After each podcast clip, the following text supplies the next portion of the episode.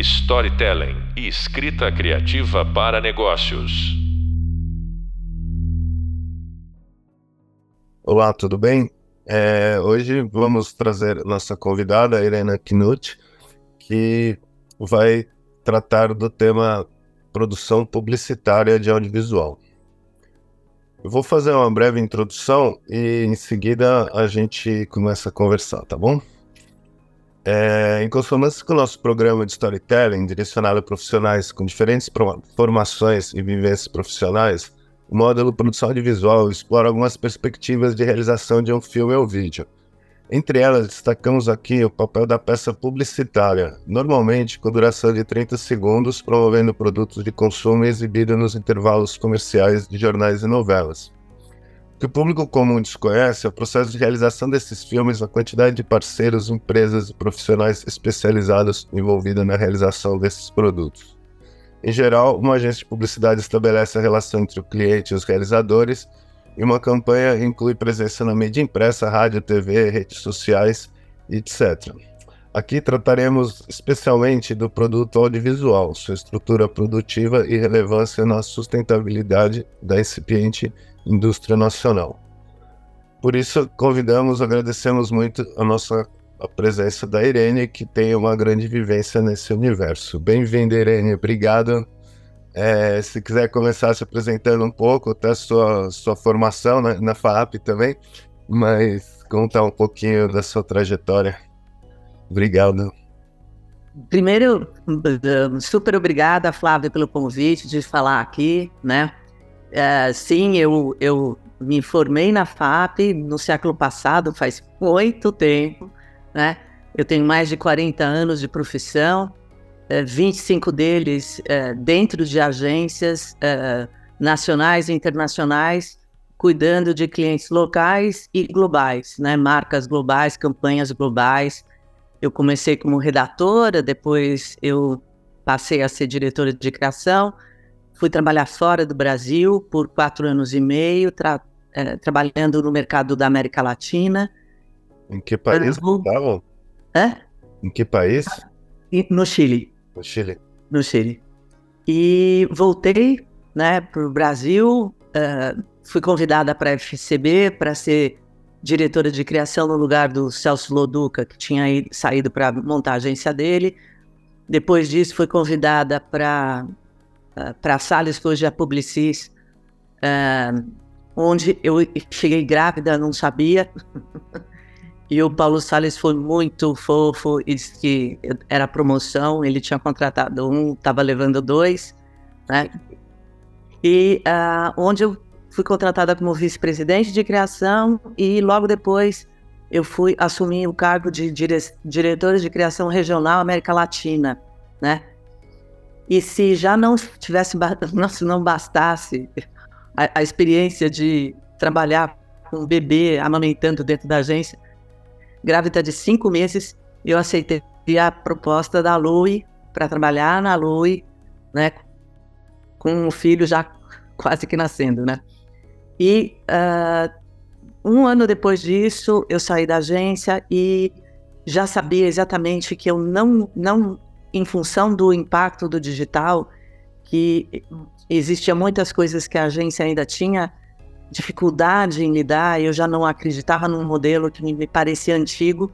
Eu montei a minha consultoria de branding, né, isso no começo do século, e felizmente estou com ela até hoje, né, desenvolvendo projetos.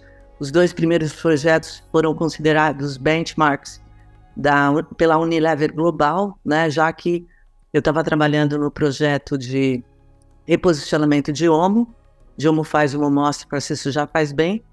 E logo em seguida, abrindo a consultoria, fui convidada pela Unilever Brasil e a regional para trabalhar em dois projetos. Um deles se transformou no KV, que todo mundo hoje conhece e usa, né?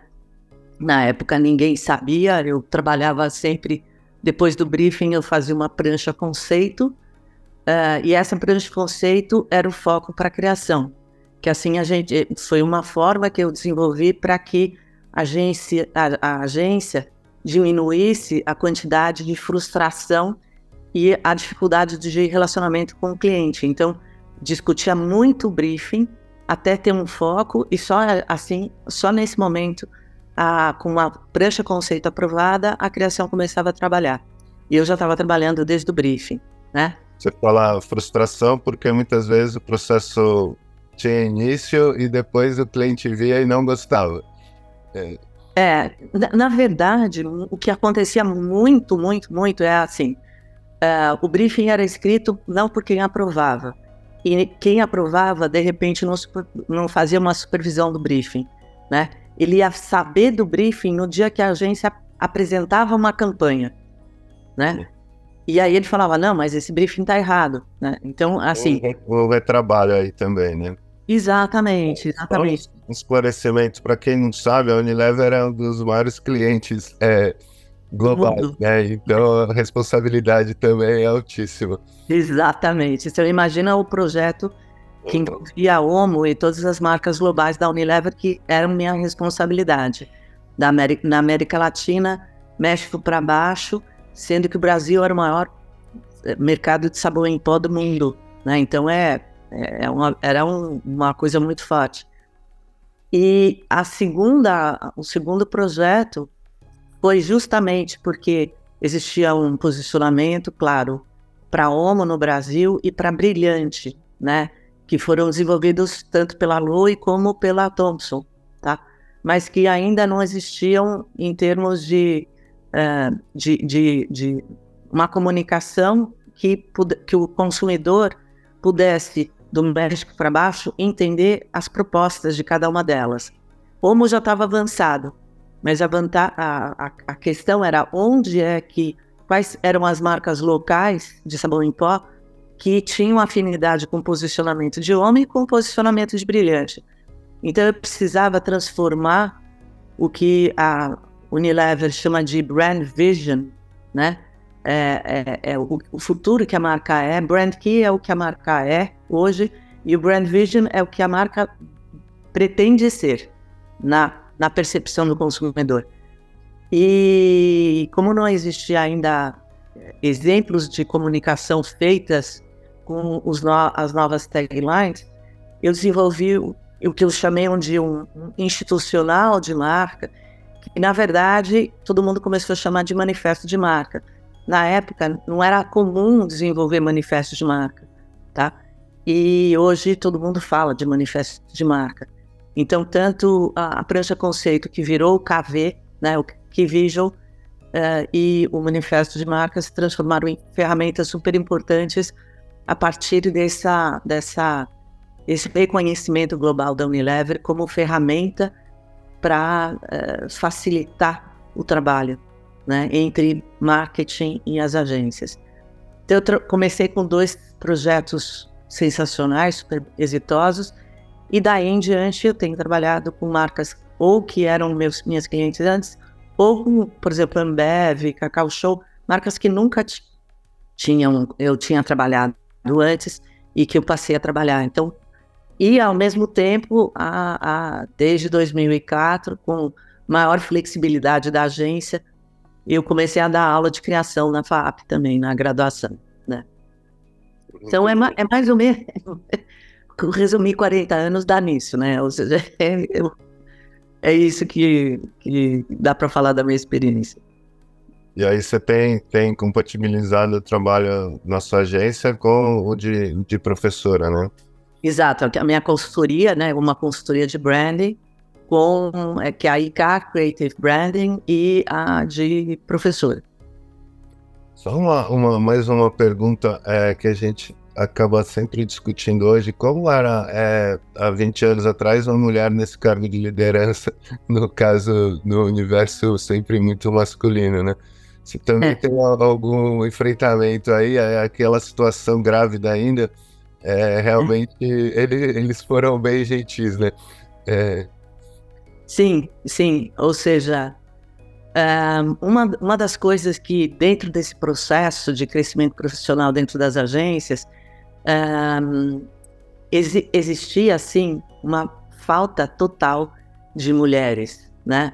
Uh, por exemplo, eu trabalhei junto com a Adriana Cury, que é uma, uma, uma profissional super bem sucedida e tal, é, trabalhei com outras mulheres, mas nós éramos a, a exceção da exceção, né? ou seja, não, não tinha muita mulher na criação mesmo, né? É, e existiam alguns preconceitos, com certeza, até a forma de lidar com a gente, né? É, era, é, era uma, uma assim, um, algo meio que inusitado, a gente tinha que se provar muito mais. Aquelas coisas que hoje todo mundo sabe, mas quem está passando, principalmente, imagina, eu comecei a trabalhar uh, logo depois que eu me formei, né? Então faz décadas atrás, 40 anos, mais de 40 anos. E o processo, e principalmente naquela época, uh, era uma mentalidade muito diferente e a gente não tem a consciência que a gente tem hoje, né?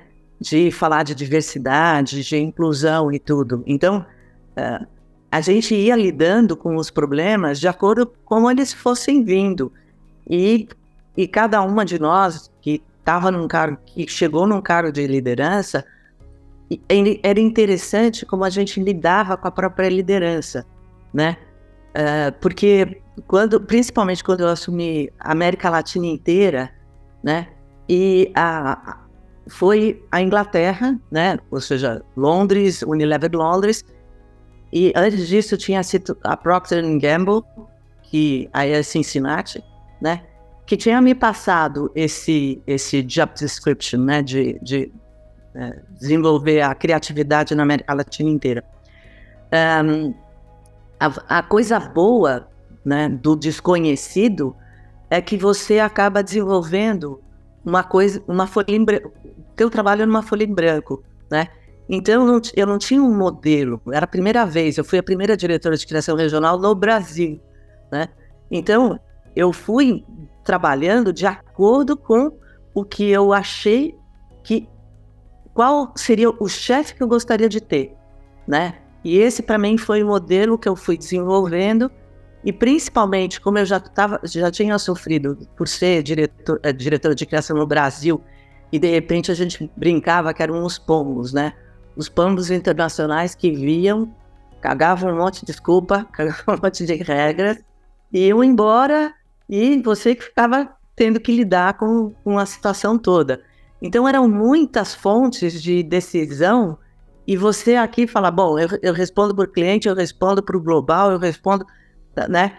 Então eu me propus a fazer esse meio de campo, mas principalmente defendendo as equipes de criação e as ideias, as propostas que eu considerava que eram estratégicas, que eram boas. Uh, então era uma contrapartida da criação para dissimular ou de, de, eh, de, reverberar mais um bom trabalho. Claro que eu, eu, eu uh, reprovei trabalhos, mas pelo ponto de vista criativo e estratégico, entendendo o que o cliente quer e falando, tá bom, vamos criar, desenvolver boas ideias, ideias que até depois ganharam prêmios, mas que são estratégicas, que ajudam o cliente, que às vezes ele nem concorda, mas depois você explica, você estrategicamente fala por que aquela ideia é a melhor ideia, e você com isso você consegue convencer. Então, por isso que eu fui colocada nesses, nesse, nesses papéis, porque eu já vinha num, num histórico de ganhar muitos prêmios, né? Uh, e trabalhar com clientes globais, com um monte de, de, de, de regras muito rígidas, né? Uh, e aí eu conseguia entender as regras e como é que dá conseguir fazer um bom trabalho em cima do, do, da, da, da estratégia, às vezes até mudando um pouco, né? É, é, parece bem estranho uma área de criação que não houvesse mulheres. Né? É, isso é completamente inusitado. Ainda bem que as coisas estão mudando, ainda que lentamente. Ainda bem. Agora conta um pouco pra gente como que a partir desse processo de criação vão saindo os os produtos, no caso especialmente os filmes, e aí a relação com outras empresas, né? Geralmente são outras empresas que são contratadas, né? É, tem uma coisa, uh, Flávio, que tem, é muito importante em relação ao que era e ao que é hoje, né? Então, é, é, interessante fazer esse antes e depois. Tá? Ah, ah, esse panorama histórico é sempre bom, porque, enfim, às vezes as pessoas não têm essa, essa referência. Como era antes, né? É, exatamente. Então, a vantagem de a gente estar tanto tempo na profissão é que a gente vê a modificação, né? Para coisas boas, para o bem e para o mal, né? Ou seja, uma das coisas que, principalmente uh, depois de, da, de, da experiência para o Brasil e indo para a América Latina, uh, você, a Argentina, por exemplo, é um dos mercados extremamente interessantes em termos de produção cinematográfica e publicitária, né? Você vê os, os, os filmes argentinos, os comerciais argentinos, eles têm uma característica própria, né? E o Brasil, é, antes de ter, ou seja, obviamente já tinha um parque cinematográfico é, histórico, né? Você já, já, já tinha lá na década de 50, mas em termos cinema, é, cinematográficos para propaganda, é, o Brasil começou muito muito rápido a ganhar, ganhar prêmios e visibilidade no cenário internacional através do, da, do Festival de Cannes, né? Uh, a gente tem que lembrar que o Festival de Cannes, até porque eu fazia essa apresentação na, na FAP, na Semana de Comunicação. É, eu assisti bastante essas. que bom. Uh, ele surgiu uh, de dos diretores de cinema publicitário que falaram, ok, o longa tem o seu festival, por que, que o cinema publicitário também não deve ter? Né? Então surgiu daí, né? E aí criaram as categorias a partir do, das categorias de produtos e serviços, né? E com a evolução da comunicação e com as novas produções de audiovisual, né, que não é só cinema publicitário, tem muita coisa hoje acontecendo uh, o, o festival foi evoluindo, foi abraçando todas as formas que a criatividade usa para entrar, fazer marcas entrar em contato com as pessoas, tá? Então, uh, Cannes fez, deu uma visibilidade muito forte para a criatividade brasileira, que sempre foi vista como um dos países mais criativos dentro do festival. O que acontecia dentro do festival, e é importante a gente é, perceber isso, a gente tinha um mercado, é, digamos, frente a Estados Unidos e Inglaterra, que são os outros dois mercados fortes, a gente tinha uma, uma, uma, uma, a gente era o primo pobre, vamos dizer assim, né? A gente tinha, não tinha acesso às, à qualidade que eles usavam lá, aos aos equipamentos que eles tinham lá. Então, a gente sempre teve que depender muito mais da criatividade do que da produção. Então, a gente ganhava em cima da, da, da criatividade da peça. Então, era incrível quando a gente entrava lá e via a projeção dos comerciais, a gente de cara falava, ah, esse comercial, antes de saber a marca, no primeiro frame, né, a gente olhava e falava, é comercial brasileiro tá? Porque a gente via isso na qualidade da produção. É, nesse tempo eu trabalhava nos anos 80 e 90, a gente fazia os comerciais em película 35 milímetros, porque vídeo era a qualidade era péssima e publicidade tem algum recurso. Eu lembro de fazer um comercial de um milhão e meio de dólares para 30 segundos. Isso são valores para quem mexe com cinema, longa-metragem, essas coisas são valores bem estranhos. Mas a gente tentava a melhor qualidade possível, mas mesmo assim era muito inferior, né? Nossa senhora, porque aí você ia no festival, você estava sendo comparado com me os melhores dos melhores, né? Em tela grande. Em, é, em tela de cinema, né? Cinemascope, assim, total. Então, não era só a qualidade da película, né? Porque a nossa, a, a nossa importação já era de um material inferior, não dá para fazer milagre, né? Ah, as produtoras eram também tinham que ser super criativas. Porque uh, uh, como, é que, como é que eu vou tirar o melhor, a melhor qualidade de um produto, de, uma, de, um, de um material ruim, né? Eu lembro que até o som uh, era gritantemente inferior do que as outras peças. Mas o que compensava era justamente a criatividade, os diretores e as produtoras tinham essa consciência. Então existia uma parceria muito forte entre as agências e os diretores, tá? Uh, e com o tempo essa parceria ela foi meio que perdida, tá?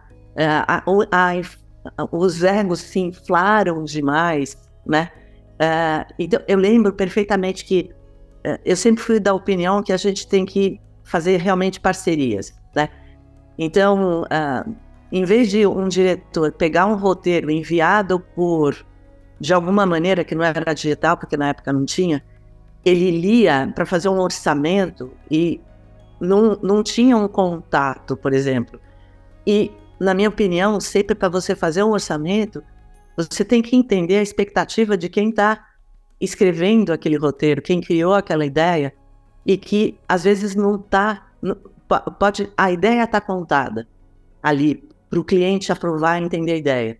Mas em termos de como é que eu pensei esse take, como isso, como aquilo, uh, respeitando cada, cada, cada um das, das pessoas, tá? Sendo que no final das contas, a, a aprovação não é nem dada pelo diretor, nem pela criação, e sim pelo cliente, né? Então, envolvia muitas, muitas cabeças diferentes. E quanto mais você juntava, unia e fazia disso uma equipe, era muito melhor tá? Eu lembro que uma das, das dos projetos de maior sucesso que eu ainda fiz na Salles, que é hoje Publicis, que para fraldas Pampers, Pampers, normalmente um projeto de um produto novo demorava assim uns oito meses. E a gente dá do briefing até a aprovação final do comercial conseguiu fazer em quatro, tá? Isso hoje parece uma coisa bizarra, né? Tanto tempo. Mas eram os projetos globais e tudo era assim mesmo, né? Porque era testado, foi testado na América Latina inteira e papapá. Conta um pouquinho isso, é que a gente tem um público muito variado, então, é, se você pudesse falar um pouquinho desse processo, porque o, o nível de detalhamento, por exemplo, que vocês têm o produto, aí vocês vão pensar em várias peças publicitárias para vários veículos, mas pensando no filme. Qual o nível de detalhamento do roteiro? Vocês faziam storyboard, isso que vocês mandavam para a produtora? E depois explica o que é testar também, porque as pessoas às vezes acham que o comercial vai ficar pronto e põe no ar e não é bem assim. Não. Então isso seria temera temerário, né? Exato, porque antes a, o pessoal gostava muito, eh, principalmente as empresas internacionais, elas gostavam muito, e talvez até hoje, dependendo da verba que está tá envolvida, desta ideia, a ideia, o roteiro, que é transformado num animatic, né? Só que um animatic, às vezes, não conta a ideia, ou seja, não tem a produção toda, né? Uh, o animatic é, uma, é um não é nem chega a ser uma animação. São uh, frames estáticos onde você tem uma locução que vai contando o comercial e você tem a gravação dos diálogos, né? Então, uh, provavelmente, uh, se você olha um storyboard, quem está treinado a ver um storyboard, a entender, é uma coisa você pedir para o consumidor avaliar uma ideia a partir do anima, Animatic, o que, que envolve, e isso hoje, felizmente, a neurociência vai dizer, a gente é impactado basicamente através de emoções. De repente, eu não gostei do tipo de desenho. Então, isso interfere na avaliação. Tá? Então, as, é, é, são coisas muito Naquela época a gente não tinha tantas ferramentas assim é, tecnológicas para fazer um trabalho. Hoje, provavelmente, a gente terça, testaria ideias usando inteligência artificial, né? Vídeo, né? Para fazer, ó, é assim. Até tem, tem, gente comentando em usar a inteligência artificial para produzir comerciais, o que é temerário. Bom, principalmente impacta a indústria cinematográfica e publicitária tremendamente. Mas voltando um pouco, antes de começar devagar, essa etapa de ficar testando o comercial antes dele ser produzido, eu comecei a fazer uma onda muito grande contra, porque eu não sabia o quanto uh, fatores fora do controle uh, interferiam na avaliação das pessoas que não estavam treinadas a ver esse tipo de trabalho, tá? Um, então, as, as, as produtoras, muitas delas, eram parceiras da gente em filmar de maneira meio precária, tá? Que envolvesse menos custos, para que a gente fosse testar uma coisa mais próxima possível. Mas às vezes, por ser ainda precário, também interferia na avaliação, né? Principalmente quando você está falando em efeitos e coisas assim, é, que hoje é muito mais fácil você fazer, né? Quando você, todo mundo olha filme de Star Wars lá do começo, é, nota nitidamente o quanto e aquilo lá era Hollywood, gente, tá? Então imagina décadas atrás o que a gente era capaz de fazer. Uh, por isso é que o envolvimento entre produtora, agência e cliente precisava ser muito fluido, precisava ser muito unido. E quando a gente, eu sempre preferi não fazer storyboard. Eu entrei uh, na época quando a gente trabalhava com Procter Gamble, tinha não só que ter storyboard, como, como tinha que ter do lado o objetivo de cena. Tá? Cada uma das cenas tinha que ter o seu objetivo. Era assim, um, um, um, às vezes eh, você não aprovava o storyboard por causa do objetivo de cena, sendo que isso daí, isso daí não interferia nada na ideia. Então era, era muito complicado. Uh, eu sempre gostei de passar para o diretor ou para a produtora um bom roteiro, muito bem escrito, tá? Onde o diretor ia ter a sua visualização da ideia e depois conversando entender qual foi a visualização dele, porque se você já passa uma coisa muito fechada, é, um diretor que, por exemplo, não tem um bom relacionamento com você, falar, ok, isso daqui tem um baixo custo, eu vou fazer do jeito que eles quiserem, para eu reduzir um, algum tipo de de, de possibilidade de re, regravação, por exemplo, tá? E ele não estava fazendo o melhor dele. É, então, nivelar por baixo, né? Exatamente, exatamente. Então, a partir do momento que ele lesse o roteiro e tivesse a visualização dele, tá? Uh, aí a gente conversava para que ele contasse a visualização e se tivesse alguma diferença, assim, alguma coisa, a gente poderia conversar. Não é dizer, não, eu queria que fizesse desse jeito. Ou seja, vamos conversar, porque eu visualizei desse jeito. Porque eu não contei para ele como é que eu visualizei aquela história. Né? O, roteiro tem que ser um storytelling. Né? Bom, considerando que seja um diretor muito bom, ele teria contribuições boas também. Então, se você fosse mandar tudo fechado, você estava cerceando, estava é, tirando qualidade do próprio trabalho, né? Exatamente, exatamente. Então, uh, eu trabalhei, inclusive, com diretores argentinos, quando a gente estava trabalhando com o mercado América Latina, uh, e eles têm essa coisa de realmente de colocar aquela característica uh, deles, de linguagem deles do filme, e eles sempre vinham com muitas ideias.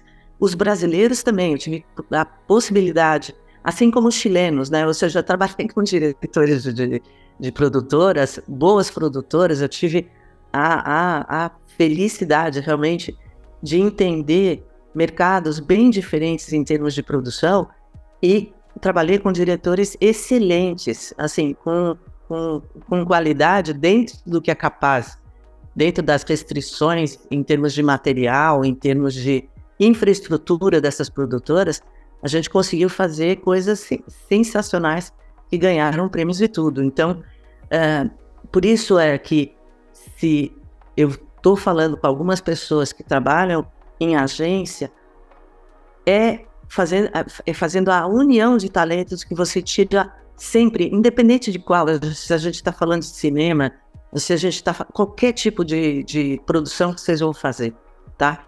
Até em vídeo, se a gente está falando de audiovisual, né? Uh, qualquer coisa, tentem fazer uma boa, formar uma boa equipe com tanto com o seu cliente como com o seu fornecedor. Uh, e isso vale para qualquer. Se você trabalha em cliente, se você trabalha na área de fornecendo uh, serviço para agências e para clientes, tenta formar isso, porque aquela coisa ah, é, cliente não entende uma prova, faça ele entender, coloca ele do teu lado, tá? Ou seja, se tem uma dica que eu posso dar dentro do que eu aprendi nesses 40 anos, não é justificando os erros e por que, que aquele comercial não ficou bom, tá?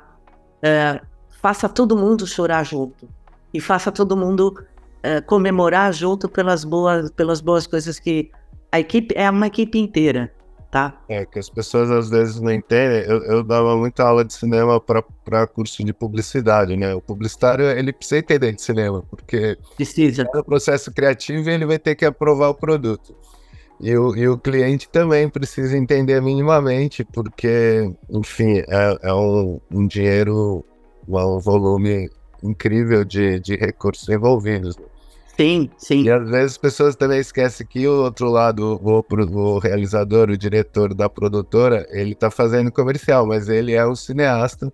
Muitas vezes ele faz longa, curtas, outros tipos de filme. O Fernando Meirelles talvez seja o exemplo mais clássico, assim.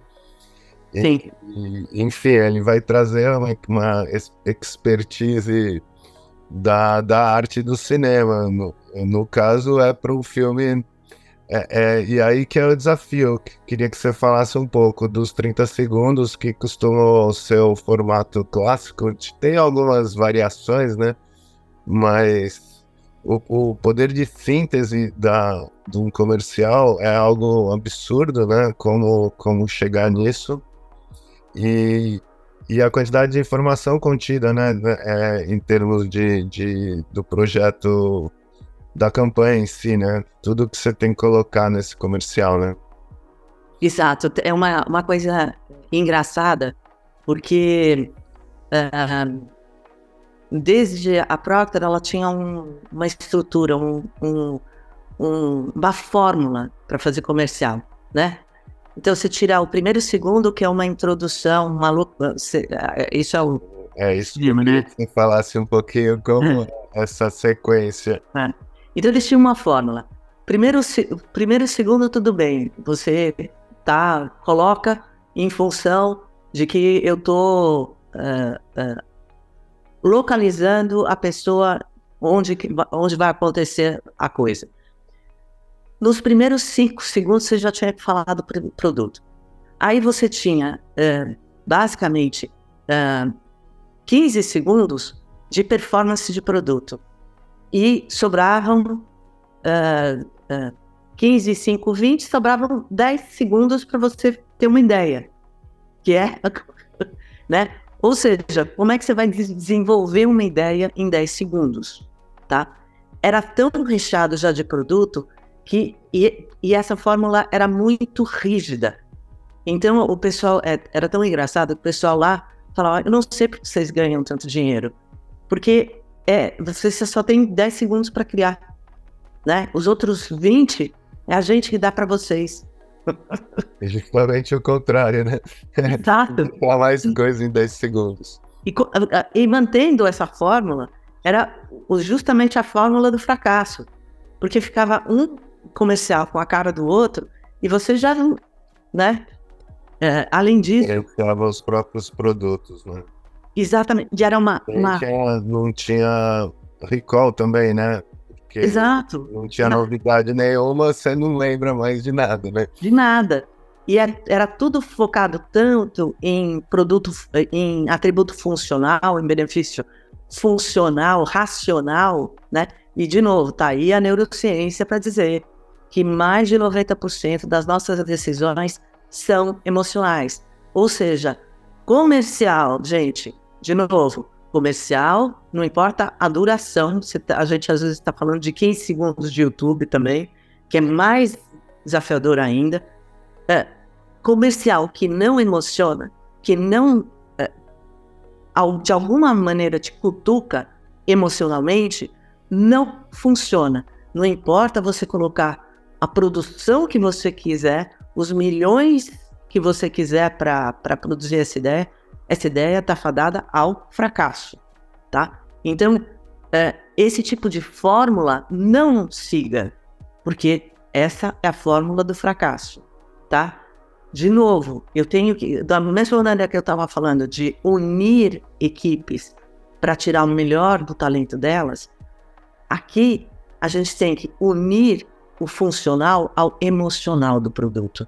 E às vezes o emocional justifica qualquer coisa onde eu depois no, no é racional e o funcional eu posso entregar em outras mídias, no site, em outras coisas, tá?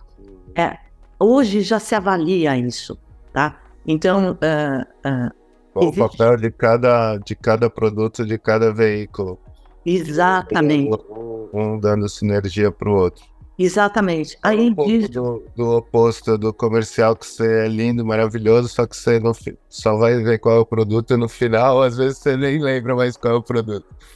É, então, o que, o que acontece? Você tem que também pensar nas complementaridades dos meios. Ou seja, a gente tem hoje uma, uma multicanalidade é, que impacta o próprio consumidor. Então, se você tem 30 segundos, não. E a outra coisa, né? Antes a gente tinha uma quantidade, uma lista de atributos de produto que nem cabia em 30 segundos, segundos e pediam para a gente falar em 30 segundos, né? Não dava, né? Uh, e ainda tinha assinatura de 5 segundos, que era uma assinatura que era padrão e tal. Uh, o que que, o que que, o que que acontece? Ou seja, você pega hoje os 30 segundos e faz com que aquele produto ou serviço ou aquela marca tem a relevância. Relevância está ligada ao emocional, está ligada ao insight do consumidor, tá? Porque depois eu posso fazer, falar inclusive na assinatura, uh, acesse o, o site para saber mais, tá?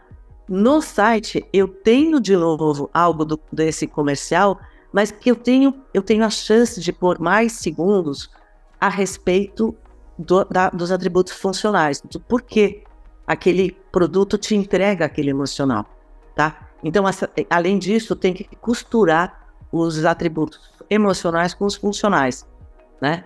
É, e a gente fazia isso, começou a fazer isso literalmente na década de 90, tá? Quando as marcas começaram a perceber, isso ainda antes da neurociência, de, de, é, falar tantas coisas importantes para a gente na criação, uh, onde as marcas perceberam que, em função da, da tecnologia que estava avançando muito rapidamente, e como era fácil copiar os produtos, as fórmulas, com, com a queda também de, uh, de restrições. Antes as, mar as marcas se protegiam, né? Você tinha a proteção legal que não podia copiar e tal. Com a queda dessas, dessas proteções, todo mundo começou a copiar muito rápido o outro, o outro concorrente. Então as marcas não conseguiam mais se sustentar somente baseadas no seu, nas suas entregas de produto. Aí as marcas perceberam que elas tinham que entregar benefícios que iam além do produto, porque até o produto evolui e muda e tal, né? Uh, a marca está acima disso, tá?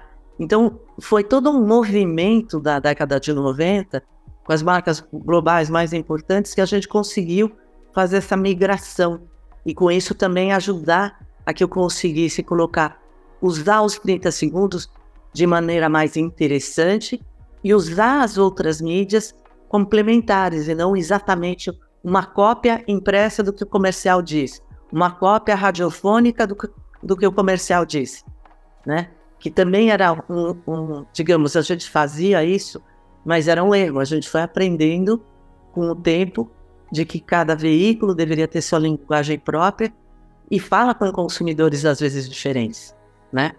Então, e isso também esbarra numa profissionalização e numa uh, evolução, por exemplo, do rádio, que é um dos, dos veículos mais antigos que a gente tinha de, de, de para entrar em contato com os consumidores, e isso fez com que o rádio também evoluísse, né, com as suas características próprias.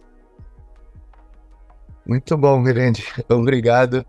É, nosso tempo está acabando, mas achei muito importante esse, essa sua, esse seu panorama, porque justamente contextualiza e porque o, o mercado publicitário ele também é o que sustenta o, a televisão, né? E, e, e a, a, produção audiovisual com pagando os espaços publicitários, né? Então é isso também está mudando. É, também está mudando. Também está mudando. Também está mudando. Se a gente não entende como era, a gente não entende como muda e, e não consegue se adaptar, né? Sem dúvida. Bem, muito obrigado, Irene. A gente agradece muito. Ah, para mim foi um prazer. Flávio, muito obrigada por, por participar. Eu também aprendi muito. que bom. Muito obrigado, a gente se vê em breve. Com certeza. Tchau.